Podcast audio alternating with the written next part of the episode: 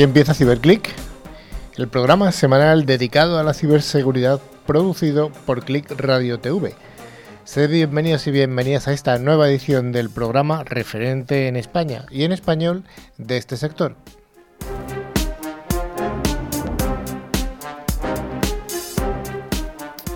Ya sabéis, eh, los que nos seguís de vez en cuando, o al menos la semana pasada, que desde la semana pasada el programa ha cambiado de nombre, ya no se llama CiberClick, sino que se llama Click Ciber. Y como ya os adelantamos la semana pasada, vamos a estar confundiéndonos de nombre durante las próximas eh, varias semanas, años o vete tú a saber. Entonces, bueno, pues eh, ahora nos llamamos Click Cyber News, pero todavía se conoce por el nombre anterior. CiberClick se puede escuchar a través de más de 50 emisoras, en concreto a fecha de hoy son 55, que distribuyen la señal desde Asturias hasta Andalucía, Murcia, Castilla-León, Castilla-La Mancha, Cataluña, Canarias, no voy a decir todas, pero todas. Sí, Dani, no me mires así, hay que decirlas todas. El próximo día voy a decirlas todas. He dicho menos, ¿eh? Segura también está. También tenemos una nutrida audiencia eh, a través de podcast, tanto desde España como desde Latinoamérica. A todos vosotros y a todas vosotras os damos un fuerte abrazo desde Madrid. CiberClick lo realizamos un equipo de personas que nos dedicamos profesionalmente a la seguridad informática o a la ciberseguridad e intentamos acercar nuestra visión profesional del día a día, eh, quitando aquellos mitos que puedan, que puedan verse de vez en cuando en alguna película. Desde CiberClick nos dirigimos, por tanto, tanto al mundo profesional como también al entorno doméstico, apostando por una radio amena, didáctica e informativa. Y también, finalmente, nos queremos acordar de vosotros, estudiantes que tenéis curiosidad por este mundo de la ciberseguridad. Os animamos a que os sigáis formando o que os empecéis a formaros con ciclos educativos o profesionales de ciberseguridad, que ya sabéis que es el área de mayor crecimiento del sector de, eh, de la informática y las telecomunicaciones. Nuestra propuesta que os hacemos es que sigáis con nosotros durante los cincuenta y tantos minutos que siguen y intentaremos llenaros de contenidos que sean interesantes, tanto desde el punto de vista de noticias, monográficos y además con la presencia de algún invitado. Hoy el equipo está desde mi extrema izquierda, cambia de lugar, estoy descolocado, don Manu Cantonero, la, el enlace extremeño del programa. Buenas a todos, ¿cómo estamos? ¿Qué tal? Bueno, hacía días que no venías. Sí, pero con muchas ganas. Eh, a la izquierda tenemos a don Sergio. Hola, Carlos. Muy bien, bien. Por ahora sí. Bien. Tenemos al centro derecha a doña Patricia. Hola, Carlos. Que también hace días que no venías. Sí, ya me tocaba. Ya te tocaba. Y finalmente a la extrema derecha a don Dani Vaquero. Joder, qué chungo suena eso, ¿no? No, hay más que extrema derecha, está en la ultra extrema derecha que sería el siguiente puesto al tuyo. Bueno, bueno, pues nada, un cibersaludo a todos. un cibersaludo a todos. Finalmente estoy yo, Carlos Lillo, en el centro del, cuadrilátero y al otro lado de la pecera el mago de los potenciómetros, el mago de las teclas, eh, hoy sin sombrero, Javi. Hola Carlos, muy buenos días. Pues es que he recibido críticas muy positivas respecto al sombrero. Ha venido un visitante y se lo ha llevado. No me Así digas. que hasta que me traigan otro sombrero estaré una temporada sin. Eh, hacemos una colecta o algo así. Pues no estaría de más, es algo que hay que tener muy en cuenta. Colecta para el sombrero del mago de los potenciómetros, como tú dices. Queda abierta en línea. Queda abierta. Ya sabéis que este programa tiene vocación bidireccional. Tenemos un buzón de mail al que nos podéis escribir info@ciberclick.es. Las dosis latinas y terminado en CK. Nos podéis seguir también por LinkedIn y Facebook y en nuestra web www.ciberclick.es. También os podéis poner en contacto con nosotros a través de WhatsApp 669-180-278. Si nos marcáis desde fuera de España, acordaros, más 34. Antes de empezar la sección de noticias, queremos informaros de que, gracias a Ingecom, al final del programa haremos el habitual concurso semanal. Así que ya sabéis, solamente tenéis que contestar una pregunta que haremos hoy a lo largo de, del programa y los dos oyentes que resulten ganadores recibirán esa licencia anual de antivirus de 3 micro válido para tres dispositivos, pues puestos de trabajo, portátiles, móviles, tablets, etc. Este premio está valorado en 50 euros, así que la verdad que merece la pena prestar atención. Sí que la merece, sí. Sergio, eh, ¿con qué vamos a entretener a nuestros escuchantes durante los próximos 50 minutos? Pues con nuestra aclamada sección de, de noticias de ciberseguridad. Luego vamos a hacer un monográfico que en esta semana vamos a hablar de, de BAS y de vulnerabilidades. Y luego tendremos una entrevista a nuestra invitada, que es Elena García, que es la CISO de Indra. Bueno, pues vayamos a este primer bloque de noticias.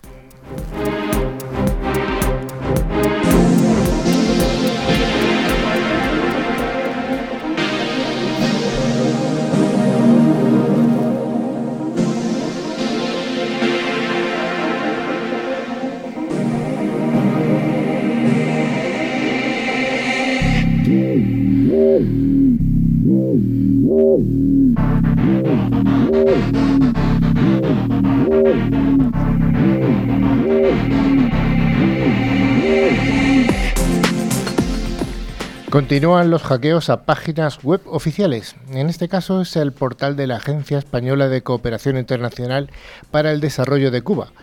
Esta web fue hackeada recientemente durante unas horas en las que se pudieron leer mensajes contra el Ejecutivo de La Habana y contra los exgobernantes Fidel y Raúl Castro. Esto ha pasado hace apenas una semana, el pasado jueves 20 de febrero, y el ataque fue reivindicado por la cuenta de Facebook Anonymous Cuba Oficial que es un grupo hasta ahora desconocido en la isla que había creído, que, eh, creado la página web en esta, eh, la página en esta red social eh, pues unos días antes. En la publicación donde el grupo asumía la autoridad del hackeo se podía leer decidimos lanzar este ataque en contra de la Embajada de España en Cuba debido a su apoyo al régimen cubano. Si apoyas a los comunistas y, represores, eres nuestro enemigo. El mensaje continuaba, esto es solo el comienzo, ya estamos dentro de los sistemas y conocemos cada tecla y cada página que buscáis en Internet. Todos los secretos serán revelados. Esta página web se administra desde la sede local de la AECID en La Habana, adscrita a la Embajada Española, aunque depende directamente del Ministerio de Exteriores español. De momento, ninguno de los dos organismos han querido pronunciarse sobre los hechos y remiten a la Oficina de la Información Diplomática del dicho Ministerio de Exteriores. Bueno, esta noticia parece que es la típica noticia de que alguien tiene algún tipo de iniciativa política o pseudopolítica y yo creo que activistas. Más. ojo eh, a ese nombre, ¿no? De Anonymous Cuba oficial, que igual hay un Anonymous Cuba no oficial.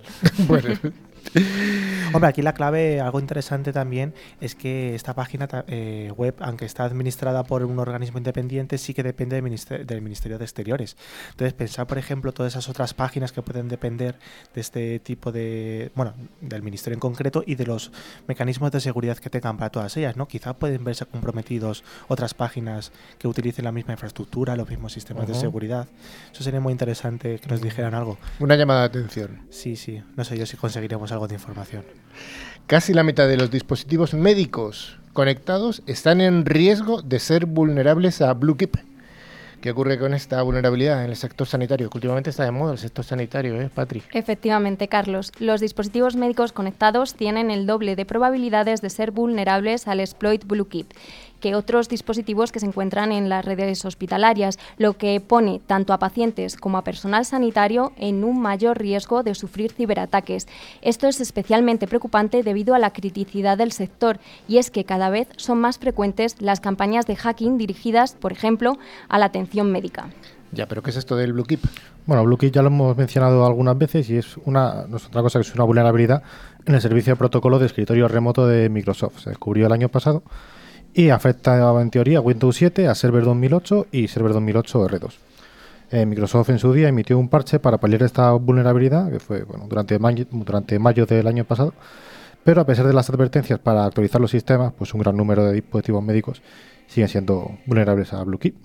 De hecho, según CyberMDX, el 22% de todos los dispositivos Windows en un hospital típico están expuestos a BlueKeep. Y en cuanto a dispositivos médicos conectados y ejecutados en Windows, la cifra aumenta al 45%, o sea, casi la mitad, porque no se han implementado estos parches correspondientes.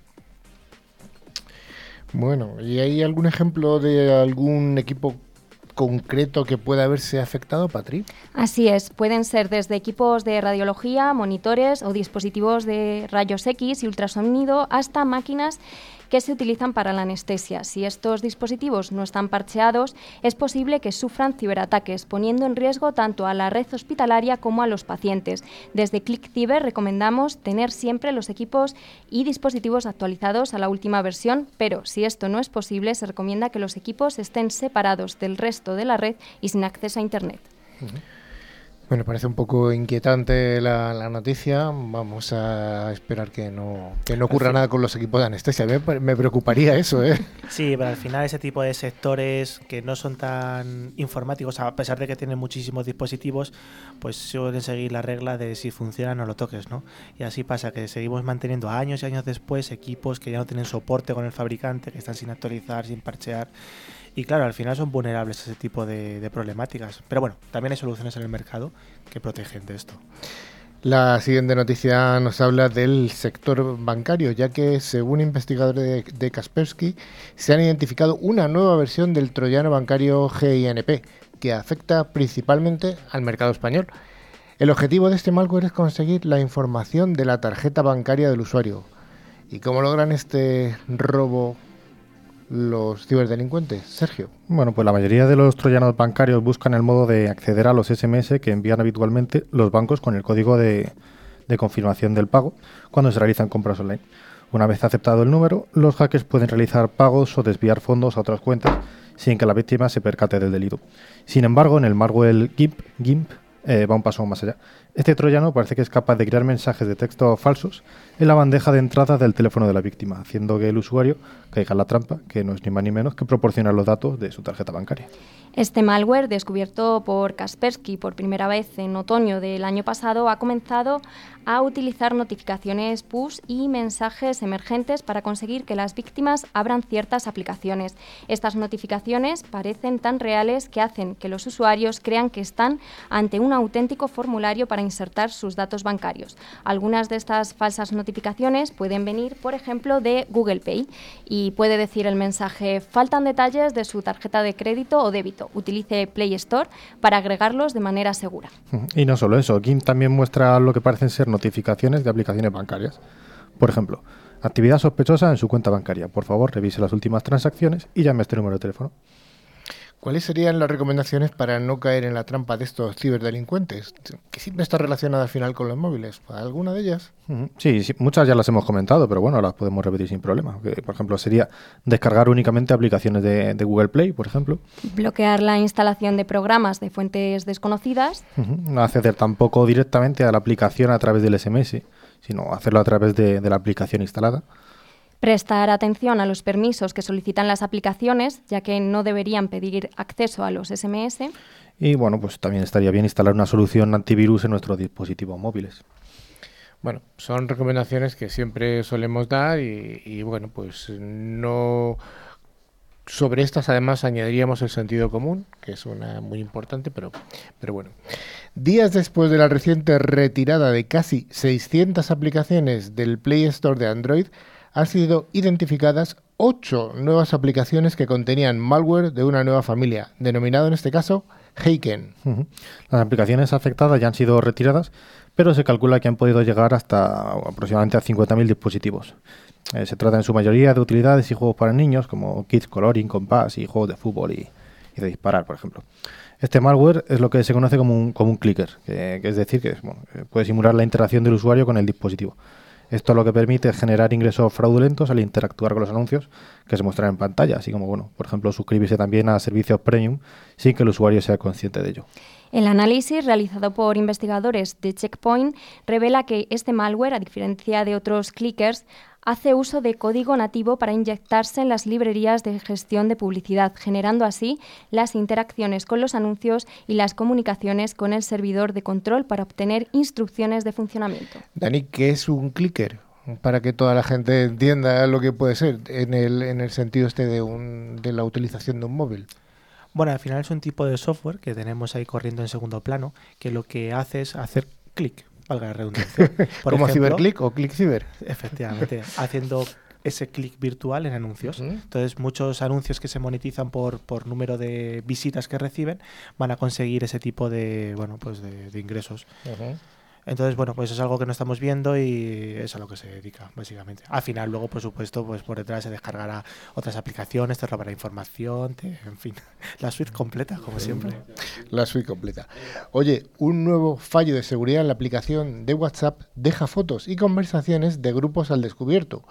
La vulnerabilidad permite que cualquier usuario con unos conocimientos básicos de informática pueda colarse en grupos privados a través de Google. Así es, Carlos. Según ha desvelado el portal norteamericano Motherboard, el popular servicio de mensajería de Mark Zuckerberg llevaría años permitiendo que Google indexara los chats de grupo mediante un enlace que se genera de forma automática al, invitar a un nuevo miembro. De esta forma, cualquier usuario de Internet, sin necesidad de ser hacker o de tener conocimientos especiales de informática, puede buscar los chats de terceras personas y colarse en ellos sin ninguna invitación. Esta vulnerabilidad es especialmente delicada por ello, por, lo que implica, que cualquiera que acceda a los grupos de WhatsApp puede leer las conversaciones, descargarse las fotos, los vídeos, los audios, incluso conocer los móviles de todos los participantes. el descubridor de este fallo de seguridad ha sido el periodista Jordan Wildon, quien demostró en un hilo de Twitter la vulnerabilidad colándose en varios grupos. Wildon se dio cuenta que al invitar a alguien a un grupo de WhatsApp se generaba un enlace que Google puede rastrear y que queda indexado en el buscador por lo que conociendo la estructura que presentan estos enlaces es posible realizar una búsqueda avanzada en Google sin mayor problema.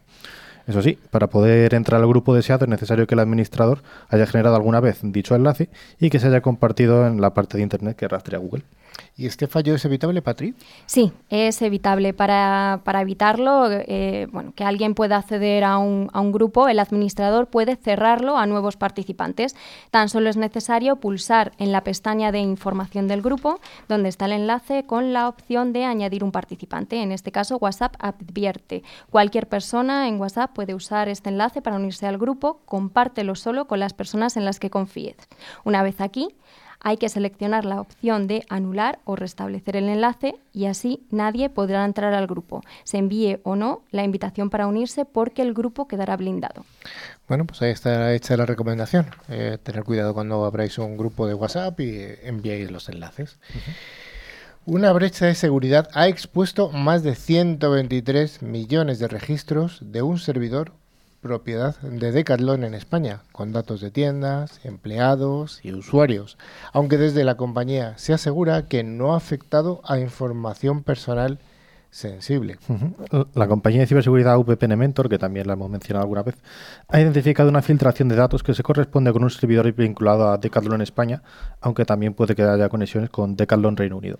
Como explican desde VPN Mentor, el descubrimiento se realizó el 12 de febrero y se, notificó a Decathlon cuatro días después del análisis. La filtración contiene un verdadero tesoro de datos, según la compañía de ciberseguridad, entre los que los investigadores pudieron encontrar y verificar usuarios y contraseñas sin encriptar de empleados, números de seguridad social, teléfonos móviles, direcciones, periodos de contratación y correos de clientes, entre otros datos. En total, más de 123 millones de registros que ocupan, ojo al dato, 9 gigas, que se corresponden con seguro de. Eh, que se corresponde seguramente con Decathlon España y quizás con Decathlon Reino Unido, aunque no se descarta que haya más localizaciones afectadas. Desde Decathlon han asegurado que este incidente no ha afectado a datos sensibles y que solo el 0,03% son datos de usuarios, nada críticos ni credenciales. El 99,97% restantes son datos técnicos internos.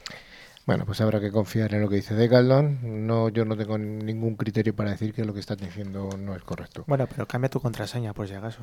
Vale. Algo fácil, rápido y sencillo. Y recomendación para Decathlon es que Pero bueno, eso ya supongo que, que luego que serán conscientes de hacerlo. DRB Control es el nombre con el que investigadores de Tren Micro han bautizado a un nuevo grupo de atacantes dedicados al ciberespionaje de casas de juego y apuestas. Los atacantes hacían uso de un malware no conocido hasta la fecha, cuyo propósito era el robo de información de las bases de datos y repositorios de código de estas empresas de juego.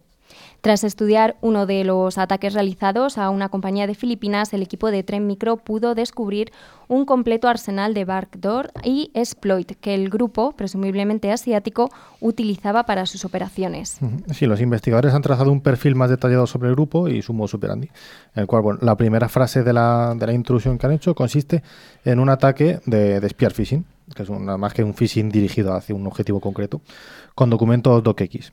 La infección utilizaba el servicio legítimo SMPSNG, bueno, un anti-malware eh, service, eh, un, ejecutable de servicio anti-malware, para cargar, para cargar una DLL maliciosa y ejecutar una puerta trasera.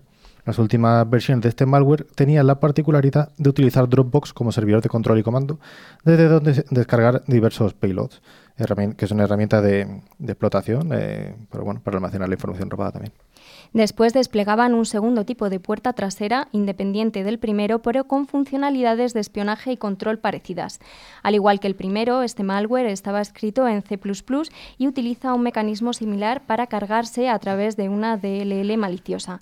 El, malware utilizaba claves de registro de Windows para guardar la información de conexión con el centro de control y también implementaba mecanismos de persistencia en el sistema. Hmm. El grupo de RB Control usa estas puertas traseras para conseguir información confidencial sobre las empresas objetivo, es decir, documentos Office, PTF, base de datos, cookies, eh, todo tipo de información.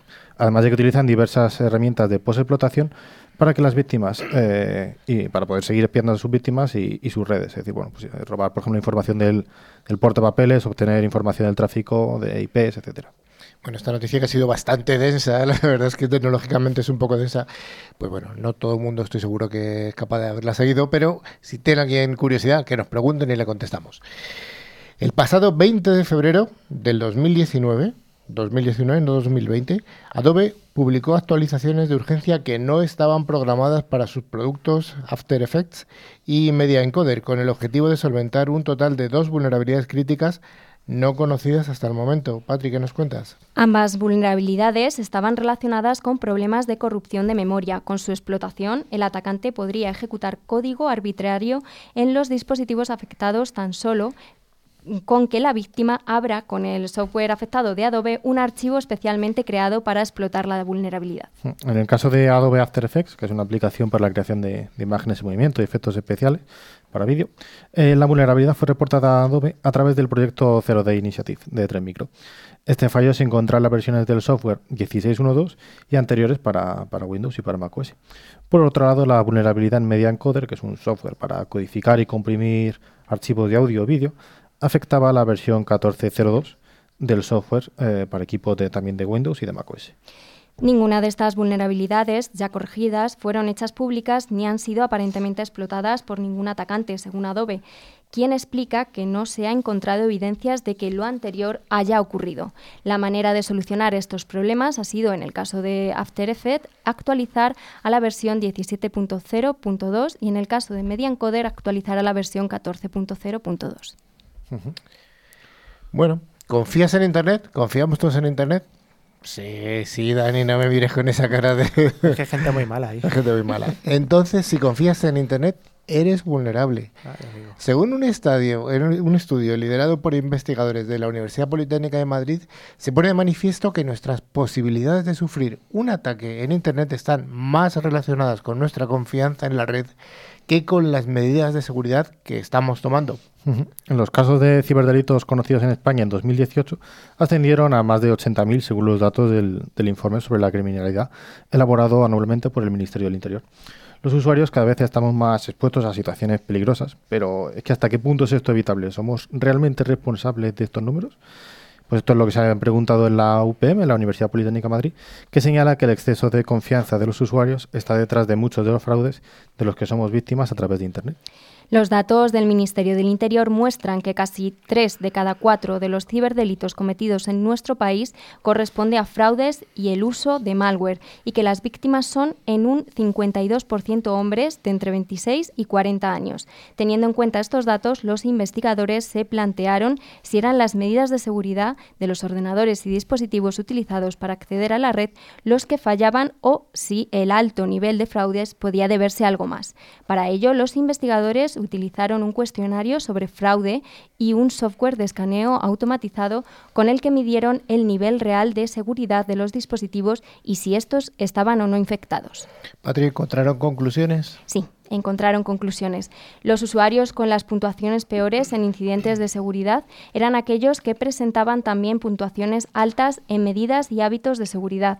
Esto nos da una idea de que en realidad estos usuarios, que sí han tomado medidas para protegerse, no son conscientes del hecho de que sus ordenadores estén infectados. Sin embargo, hay un hecho sorprendente y es que, a pesar de que los estos usuarios presentan un mayor número de incidentes de seguridad, casi ninguno de ellos sufrió un fraude. Sí, la importancia de esta investigación radica en que pone manifiesto que existe una relación clara entre el nivel de confianza que depositamos en Internet y nuestros sistemas de protección frente a ataques informáticos y el grado de vulnerabilidad que realmente tenemos. Esto obliga a reflexionar sobre hasta qué punto conocemos el modo en que nuestros datos son, susceptibles de ser hackeados en la red y el nivel de confianza que tenemos ante amenazas externas si éstas se presentan lo suficientemente bien camufladas. Bueno, vamos acabando. Publicada en la guía práctica de seguridad en dispositivos móviles iOS 13. Sí, ya está disponible la parte pública del, portal de CCN, la guía CCNST 455E, que es sobre seguridad en dispositivos iOS 13. El objetivo principal de este documento, como muchos otros que tienen, es realizar un análisis general de los mecanismos y configuración de seguridad con la finalidad de proporcionar listas de recomendaciones para la protección de los datos, comunicaciones e información que almacenan los dispositivos móviles basados en el sistema operativo iOS 13X, es decir, 13.1.2, lo que sea, de Apple. Proporciona detalles específicos de aplicación e implementación de las recomendaciones de seguridad y buenas prácticas necesarias para la prevención de amenazas y vulnerabilidades de seguridad a las que están expuestos los dispositivos móviles basados en iOS 13 en la actualidad. La guía ha sido redactada considerando como requisito el equilibrio entre seguridad y funcionalidad. Y a continuación, la noticia que siempre nos eh, da Dani Tatachan. Tengo, tengo que hacer una música para esta parte. Descubierta una nueva vulnerabilidad en Wi-Fi. Dani, ¿qué nos cuentas? Qué tonto. Bueno, al final es una noticia bastante importante porque pensar solamente los miles de millones de dispositivos que tenemos con wifi conectados, ¿no? Desde las pulseras de actividad, nuestros routers, nuestros móviles, incluso televisiones, ahora ya casi casi frigoríficos, etcétera. Entonces, bueno, esta nueva vulnerabilidad que se llama Croc ha sido descubierta eh, pues en varios chips, sobre todo en los eh, ubicados en Cyphers y en Broadcom, que al final tenemos en dispositivos Android, en iOS, en iPad, eh, incluso en Raspberry Pi y lo más interesante, en routers, ¿vale? También hay routers de Huawei y de Asus que, que están presentes. Al final lo que, cuando estamos utilizando el protocolo de Wi-Fi en WPA2, que es el más robusto, que se supone que va a dar mayor protección, bueno, pues se ha descubierto que a través de estos chipsets, explotando la vulnerabilidad, puedes acceder a información que está transitando pues por este canal y descifrarla. Por tanto, toda la información sensible pues es susceptible de ser robada. Entonces, bueno, casi todos los fabricantes tienen parches de seguridad y, bueno, pues actualizaciones para protegerse. Eh, pero bueno, hay muchos que no se implementan, por ejemplo, en aquellos routers. Entonces, pensad que incluso a pesar de que nuestros teléfonos móviles estén, eh, estén parcheados y no sean susceptibles de ser atacados a esta vulnerabilidad, si estamos conectados a un Wi-Fi que utiliza un router que la tiene, pues por lo tanto se podrá filtrar información. Bueno, pues hasta aquí la noticia de Dani. Muchas gracias, Dani. Siempre hay noticias sobre Wi-Fi, ¿eh? Siempre hay noticias. Claro que sí.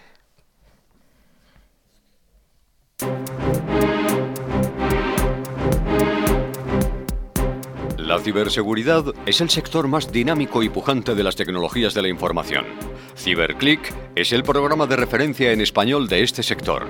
Sus noticias, novedades y recomendaciones son analizados semanalmente por Carlos Lillo y su equipo de expertos.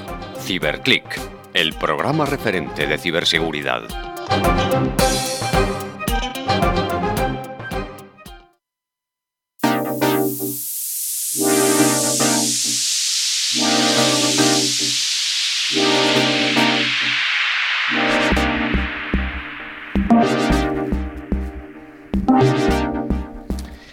Para este año, para el 2020, se espera que haya un mayor crecimiento en todos los servicios y, protocolos y, necesidades de ciberseguridad y muchos de ellos tienen que ver con el hacking, con la externalización de la TI, con la prevención de la pérdida de datos. Ya hemos hablado aquí muchas veces del TLP. Esta expansión de tecnologías de seguridad están empezando a no ser tan eficientes de manera conjunta como deberían ser.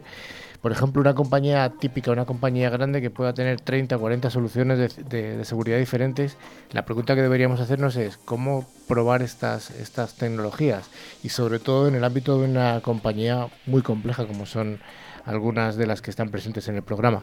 Algunas de las respuestas sencillas sería invertir en pentesting, en equipos de Red Team, que también hemos dedicado algún programa a ello, ver temas de análisis de vulnerabilidades, soluciones VAS.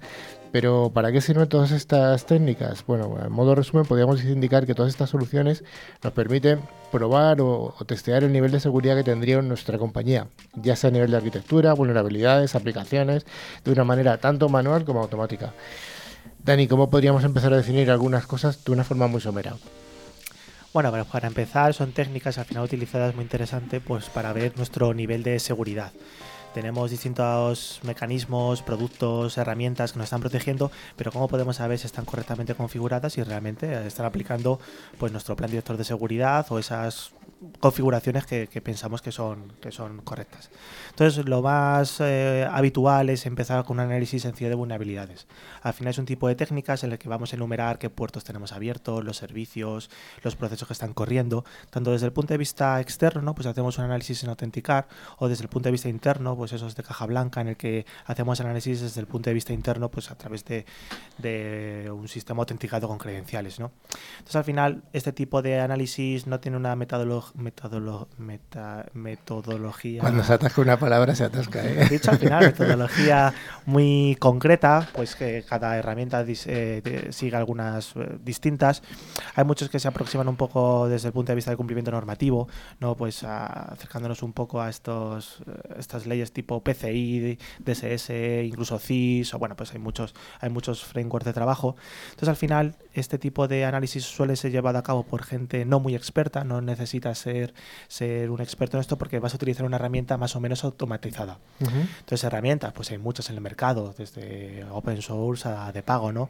Tenemos las clásicas OpenBus, Nessus, ahora llamado Tenable, uh de Rapid7, Kubernetes o WhatsApp, bueno, tenemos muchísimas, ¿no? Y al final lo que intentamos es eh, enumerar este tipo de descubrimientos, vulnerabilidades que tengamos en nuestro software, ya sea por configuraciones por defecto o simplemente pues porque tenemos una versión que es muy antigua y por tanto es susceptible de ser explotada eh, a través de algún exploit, ¿no? Entonces tenemos un informe técnico más o menos comprensivo y con todos esos hallazgos pues una serie de mitigaciones o remediaciones, si es posible llevarlas a cabo, para solventarlo. Bueno, algo que ampliar sobre lo que nos comenta Dani. Bueno, sobre lo que comenta Dani, pues como he comentado, pues lo podemos hacer mediante soluciones de pentesting, ya sean manuales automáticos, y después aquí donde entran las soluciones, por ejemplo, de Breach Analytic Simulation. ¿Qué tal son? Pues un grado de mayor avance que lo que nos permite, entre otras cosas, por ejemplo, evaluar las soluciones y productos implementados a nivel de seguridad en las compañías, explotar vulnerabilidades y ataques conocidos como, por ejemplo, sean phishing, ransomware, enlaces maliciosos, movimientos laterales y, sobre todo, ofrecer un resultado en un cuadro de mando estándar para la alta dirección y ayudar así a los CISO o a los responsables de seguridad a indicar las necesidades que tienen y cómo conseguir, entre otras cosas, mayor presupuesto. Al final esto tiene pues distintas fases, ¿no? Una manera muy sencilla de aproximarse es ese análisis de vulnerabilidades Luego, ¿qué vamos a pasar? Pues un poco vamos a pasar el pentesting, incluso un ethical hacking, ¿no? Si tenemos en nuestra propia compañía pues un red team, ¿no? Lo hemos hablado muchas veces, esos ojos de ataque y demás, van a poder desarrollar y poner a prueba nuestros procesos de negocio desde todo el ámbito de la ciberseguridad, es decir, no solamente centrándose en ciertas aplicaciones o ciertos servicios.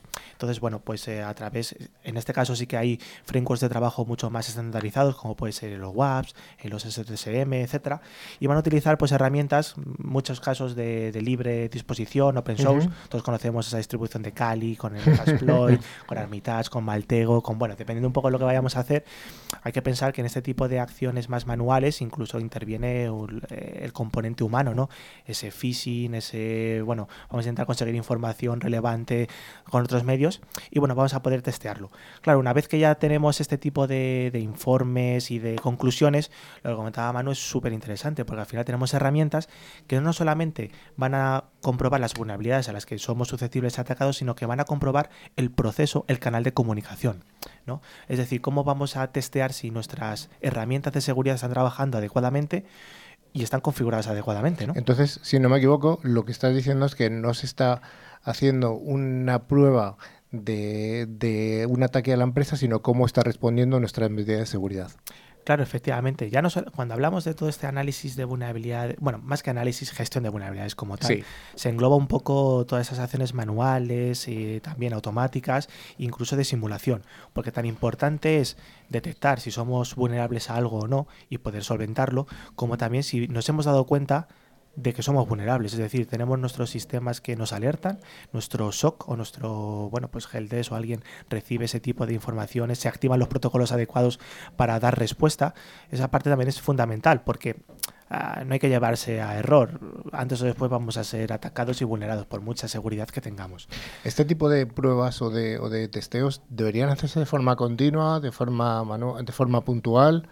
O sea, yo, desde un punto de vista, deberían hacerse de una forma continua, pero claro, es complicado hacerlo en función de las tecnologías que tengas. Por ejemplo, hacer pentesting manuales o un resting, hacerlo de manera continua, te vas a tener que enfocar solamente a distintas áreas de tu organización y ir poco a poco. Para ir a hacerlo ya de una manera continua, sobre todo en una organización o una organización compleja, es donde deben entrar soluciones ya dedicadas para esto que aquí es donde nos entra, por ejemplo, las soluciones BAS que hemos comentado antes. Claro, pero piensa lo interesante que sería trabajar ambos dos al mismo tiempo. Tenemos la herramienta automatizada, por ejemplo, el BAS, que nos realiza ataques y bueno, nos lo para en última instancia, claro, antes, antes de infectarnos. Son ataques, son ataques benéficos. Controlados. sí. sí. Entonces vamos a tener ciertas conclusiones que a través de esta herramienta nos va a dar, pues somos susceptibles de ser vulnerados a través del canal del DLP, por ejemplo. Se puede filtrar información. Con esa información, que es lo más automática posible y lo más recurrente a través del BAS, se lo damos a nuestro equipo de pentesting, a nuestro ethical hacker, a nuestro red team, etcétera, para intentar explotarle e ir un paso más allá. Es decir, ya no solamente quedarnos en vamos a filtrar sino que qué tipo de información, que vamos a poder utilizar luego, que otros procesos están afectados, cómo podemos saltar de una zona a otra, podemos eh, implicar otro tipo de servicios, sistemas. Entonces, es bastante interesante el, orquestar la seguridad, incluso cuando hablamos de este tipo de, acciones de gestión y análisis de vulnerabilidades. Porque al final, si todo actúa como silos aislados, pues la orquestación no existe y por lo tanto cada uno va a ir un poco por su lado y muy buena seguridad no vamos a tener desde luego.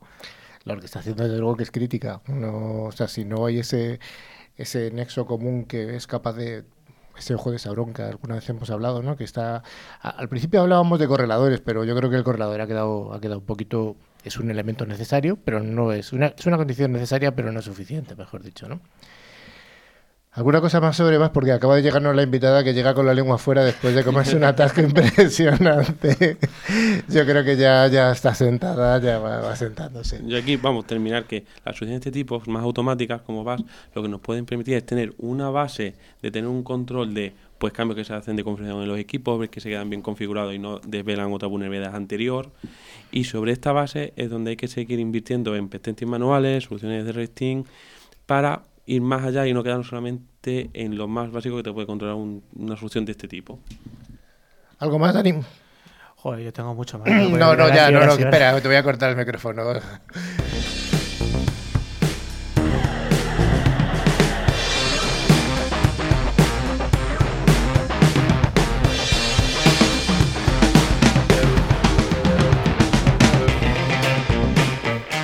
Pues como hemos dicho, ha llegado nuestra invitada, que es Elena García Díez. La CISO de Indra ha llegado, se ha comido un atasco interesante, eh, ¿verdad? Importante. Importante, ¿no? Sí. Hace una hora me escribe, me llama, estoy en un atasco. Digo, bueno, son las cosas de esta hora en Madrid. Sí, son las cosas del directo. Las cosas del directo. No ha sido la única, ¿eh? ha habido gente que ha llegado más tarde. Bueno, vale. No, no me libera, ¿eh? no me libera. No, no, libera. no, me libera, no me libera. Pero bueno, ya estamos aquí, que es lo importante. Bueno, Elena, em, cuéntanos algo sobre ti, desde el punto de vista profesional, ¿no? Vale, no, no, decir que yo trabajo en seguridad y como responsable de seguridad también, lo primero, que me, lo primero que me pregunto cuando me enfrento a alguna cuestión planteada desde fuera es cuánta información he de dar, ¿vale? La mínima. ¿Cuál es el objetivo? Exactamente, siempre el principio de necesidad, necesidad de conocer. ¿De dónde Yo ser soy de León. De León, sí. donde el INCIBE. Exactamente. y qué casualidad que mi vida profesional ha estado durante muchos años unido, unida a mi querido INCIBE, donde guardo grandes amigos, grandes compañeros y muchas historias y, al que le sigo la pista, como no puede ser de otra manera, como buena empresa del sector privado. Yo creo que fue una buena iniciativa montar eh, un instituto como esto fuera de Madrid. Yo creo que estuvo bien. Ha hecho realidad, ha hecho realidad, sin duda, determinadas políticas de descentralización y de dotar de contenido y hacer realidad lo que es la sociedad de la información en, día, en el día de hoy y qué mejor que hacerlo a través de, avances y de acciones en materia de seguridad de la información. Oye, ¿dónde estás ahora eh, desarrollando tu actividad profesional? Pues desde junio de 2018 estoy en Indra, como decía, soy la CISO de la compañía. Eh, ejerciendo pues la función de manera global, ¿vale? Como requiere también pues una compañía de la dimensión y de la doble complejidad que supone ser responsable de seguridad de la información en una organización que vende servicios de TI, ¿vale? Que muchas veces nos vamos a casa en el equipo y decimos, "Jolín, y lo de las fábricas de zapatos no había. Seguro que tiene su complejidad. Es ¿eh? muy divertido, es muy divertido. Es muy divertido. Oye, eh, aunque todas, muchas de las personas que nos oyen sí que conocen a Indra, no todo el mundo eh, que escucha el programa se dedica profesionalmente a esto. cuéntanos un poco sobre Indra. ¿A qué se dedica Indra? Bueno, es un placer. E Indra es una de las grandes compañías españolas, de las grandes compañías de TI. Realmente somos casi ya cerca de 50.000 empleados en más de 40 países y con una actividad de muchos millones de euros y de mucho volumen de operación, sobre todo además eh, que cubrimos en todos los mercados. Decimos, ¿qué hace Indra? Pues Indra es líder en eh, tecnología de, gestión de tráfico aéreo, ¿vale? A nivel internacional. Eh, es responsable de muchos sistemas de gestión de ticketing de metros, de aeropuertos, de peajes. Llevamos eh, también gestión de identidades en controles fronterizos. Somos líderes en la línea de defensa y seguridad con diferentes eh, radares, materiales aeroportados, etc. Tenemos una división de TI que bajo la marca Minsight lidera mercados como es uno de los de, además muy relacionados con la seguridad ahora mismo, que es el de los medios de pago y en donde acabamos de hacer una reestructuración para poner en valor ese servicio. Eh, ese negocio de TI que abarca desde los sistemas más clásicos hasta la gestión de la propia infraestructura de TI se enriquece además con un cross que tenemos la fortuna de haber eh, enriquecido en los últimos meses a través de la última adquisición de la compañía que adquiría el grupo SIA, con lo cual la marca SIA, con toda la fuerza de ciberseguridad que trae históricamente, pasa a formar parte del grupo Indra dotándonos de una capacidad todavía mayor en materia de ciberseguridad. Hace una semana recogimos la, noticia esta, sí, me parecía muy relevante en el, mercado español. Lo es, lo es. Eh, vosotros sois una empresa de TI, sois una empresa que vende ciberseguridad. ¿Tú qué te encargas de la seguridad interna, de la externa, de las dos? Eh, Tratamos de hacerlo todo. Tratamos de hacerlo todo. En cualquier caso, una estrategia de seguridad eh, tiene que ser única y tiene que ser dirigida. Y en ese sentido, lo que es la estrategia de seguridad de la compañía se centraliza en, la figura del CISO y en el equipo de seguridad de la información. Mm, eso no quiere decir que nosotros lo hagamos todo porque no podríamos, jamás. A nosotros nos corresponde eso, definir una estrategia y un modelo de responsabilidad donde involucramos hasta el responsable de la operación y el responsable del proyecto, el responsable del servicio, que en el día de hoy está obligado a manejarse en un contexto de seguridad de la información siempre que vendes alguna tecnología de la información, como no puede ser de otra manera. Entonces, estar, estamos juntos, todos, por lo mismo. y el equipo que tienes, eh, tanto humano como material, es suficientemente amplio. Todo el mundo quiere más. nunca, nunca, jamás, cual, ningún profesional te dirá que tiene el suficiente. Igual te escucha un jefe y, y cuanto más nos lo amplíen, no, tenemos, yo creo que en ese sentido también tengo mucha suerte porque hay una comunicación muy fluida. Nunca tendremos suficiente. Al final también un poco el reto de los profesionales de la seguridad es reflexionar respecto a qué seguridad le tenemos que dar a la compañía. ¿Le tenemos que dar la mejor seguridad? Es cierto que luego la compañía y el otro mm, puede arriesgarse más o menos a definirte cuál es el nivel de riesgo que está dispuesto a asumir. Porque nadie le pone un número. Efectivamente, el apetito del riesgo, todo el mundo tiene apetito del riesgo. Y ahí la figura de seguridad es entender también el negocio, ayudarles a definir un umbral aceptable que, que, proporciona los apetitos del riesgo y a las necesidades y a la problemática específica en cada caso y a partir de ahí ir juntos. En cualquier caso, mm, además por si me están oyendo que me estaba metiendo mucha presión cuando ellos mismos me hacían llegar tarde aquí. Eh, tengo la suerte de contar con un equipo excepcional que además desde el punto de vista más eh, clásico o académico de enfoque, en ese sentido está lleno de virtudes, ¿vale? Cuenta con un enfoque técnico de gestión y jurídico integrado en el propio equipo de seguridad. Hay una capacidad tecnológica muy fuerte y modelos de gobierno del libro, ¿vale? Eh, un comité de seguridad global, unos Local Information Security Officers distribuidos en los mercados, etc, etc, etc. Oye, es muy divertido. No, no, además se te ve una, una mujer entusiasta. Eh, Oye, ¿qué relación hay con unidades de negocio? Porque has hablado de, unidades de TI, unidades, aunque no lo has dicho, mm, hasta del recuento de votos, de todo. De todo. Sí, discúlpame, que además hoy también somos noticia porque ya tenemos nueva adjudicación de, las próximas autonómicas de la Junta de Galicia. Es que tenemos todos los días una fiesta. Enhorabuena. Es una suerte, es una suerte para la compañía. Por supuesto, y enhorabuena a los compañeros del mercado. Sí, porque lo habrán conseguido. ¿Cuál es la relación tuya, de tu unidad como CISO, con esas unidades de negocio? La relación tiene que ser eh, múltiple, ¿vale? Y tiene que atender, como no puede ser de otra manera, a una serie de reportes periódicos o comités y seguimientos y un acompañamiento en operaciones especiales, ¿vale? Directamente con determinados proyectos bajo demanda, porque surge algo que directamente el negocio detecta, como es una gran operación electoral o es una gran problemática ante una aplicación de, una arquitectura innovadora, de un nuevo modelo de servicio en el que hemos puesto a correr determinada tecnología que no estamos acostumbrados y entonces recurren a nosotros. O cuando no puede ser de otra manera también, cuando dentro del modelo de gobierno pues se identifica algún tipo de alerta, notificación incidente, esas cosas que nunca queremos que pasen, pero que trabajamos y tenemos trabajo porque realmente pasan y lo importante es saber qué nos pasa y que el efecto de eso que nos ha pasado sea el mínimo posible. Relacionado con estas cosas que pasan, ¿Sí? que pasan, cosas pasan, siempre pasan cosas, eh, porque si no, no existiría nuestra profesión. Exactamente, sino que cómo íbamos a pedir que no tenemos el equipo suficiente. La relación con los proveedores se basa en la confianza. ¿Se gana y se pierde fácil la confianza con un proveedor? Mm. Se gana, se gana, yo creo que será. Bueno, no quiero aventurar más tu respuesta.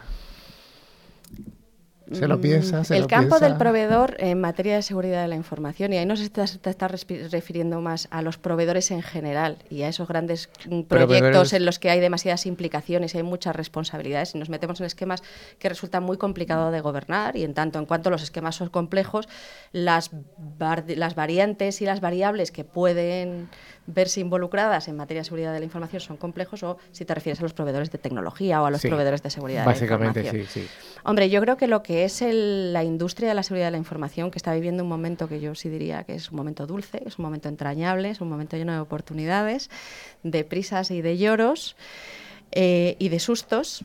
Mm, la, la, industria de la ciberseguridad en ese sentido yo creo que se ha mantenido siempre muy alineada y que ha comprendido y que ha comprendido muy bien el mensaje de que el reto de la seguridad de la información es un reto que hay que afrontar de manera coordinada. Y aquí voy a hablar también no solo de la industria, sino de las propias empresas, de los usuarios, de las administraciones, que la problemática es muy amplia, que realmente cuando hablamos de seguridad de la información y cuando nos metemos, por ejemplo, ya no en la problemática de los proyectos, sino en la defensa ante ataques externos, por la problemática de la ciberdelincuencia, que no deja de ser algo que está ahí, que conocemos todos y que mueve, que lo podemos mover tanto en el plano de una ciberdelincuencia menos compleja y más orientada a un fin económico, como a todo el reto de las, es el espionaje industrial, el ciberespionaje y, todos esos conflictos. Ahí nuestras organizaciones se, se, ven sometidas a determinados ataques y a determinados comportamientos que no podemos anticipar si no somos capaces de compartir el marco en el que se producen. Y que la riqueza de la inteligencia,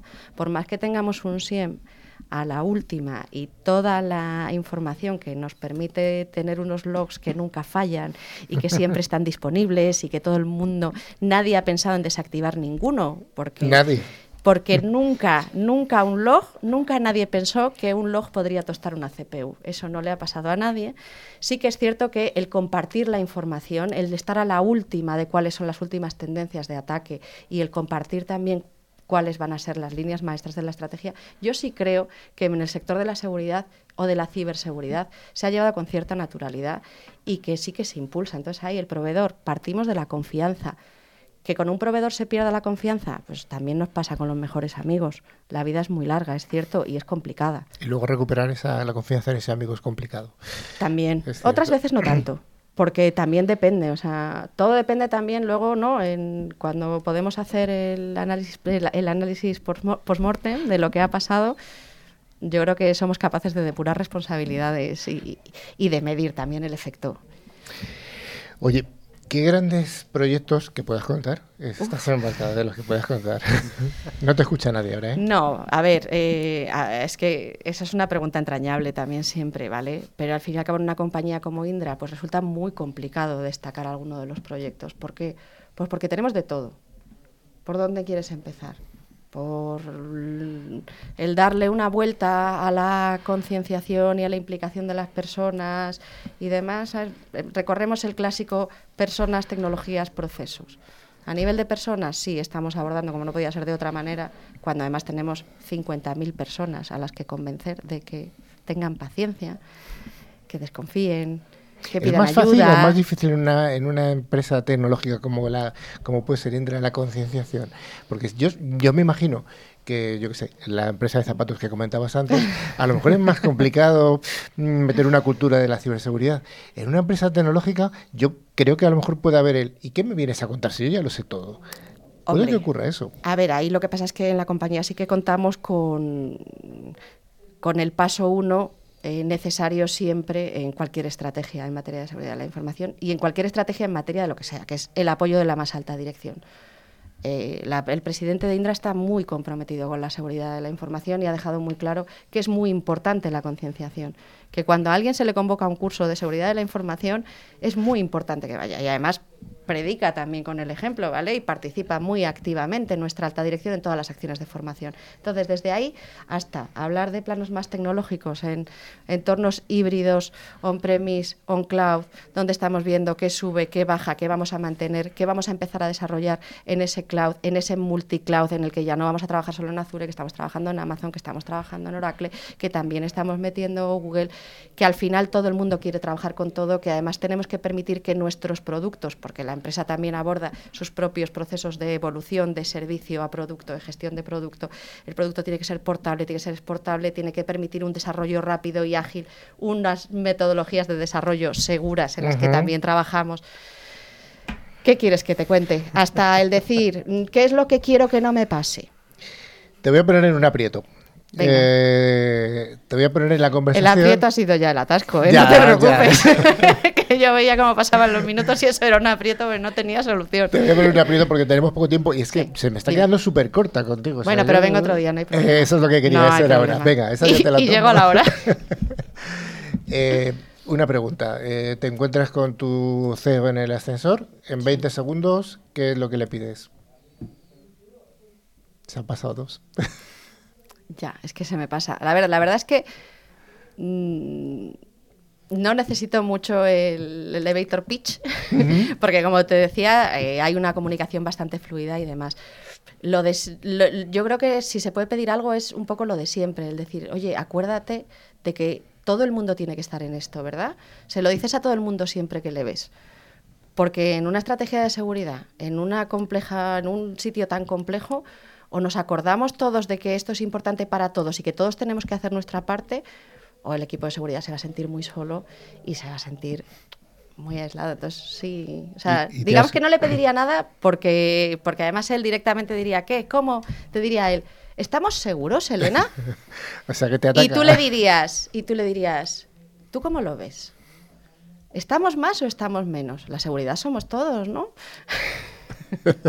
Me ha encantado. Muchas gracias, Elena.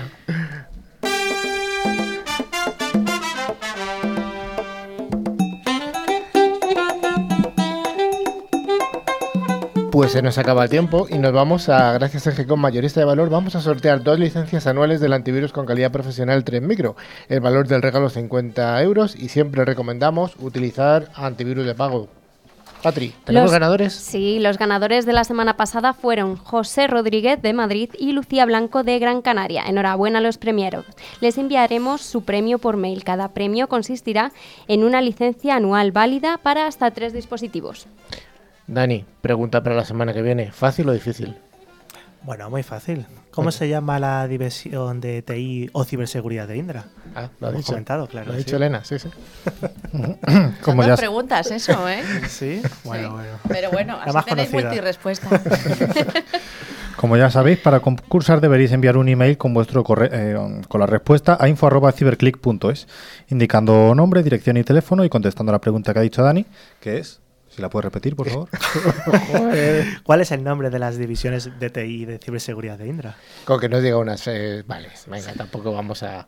De entre las respuestas correctas sortearemos dos ganadores admitiéndose respuestas hasta el próximo 5 de marzo. Os recordamos nuestro correo electrónico que es info.ciberclick.es con dos y latinas y terminado en CK. Y nos podéis seguir por LinkedIn, Facebook y en nuestra página web www.ciberclick.es. También os podéis poner en contacto con nuestro WhatsApp a través del número 669-180-278. Y si nos escribís desde fuera de España, incluye el prefijo más 34. También podéis escuchar este podcast y los programas anteriores a través de las plataformas como iVoox, Google Podcast o Spotify buscando la palabra clave Ciberclick.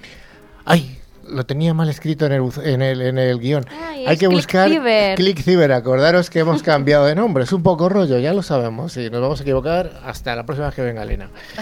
¿Qué le vamos a hacer?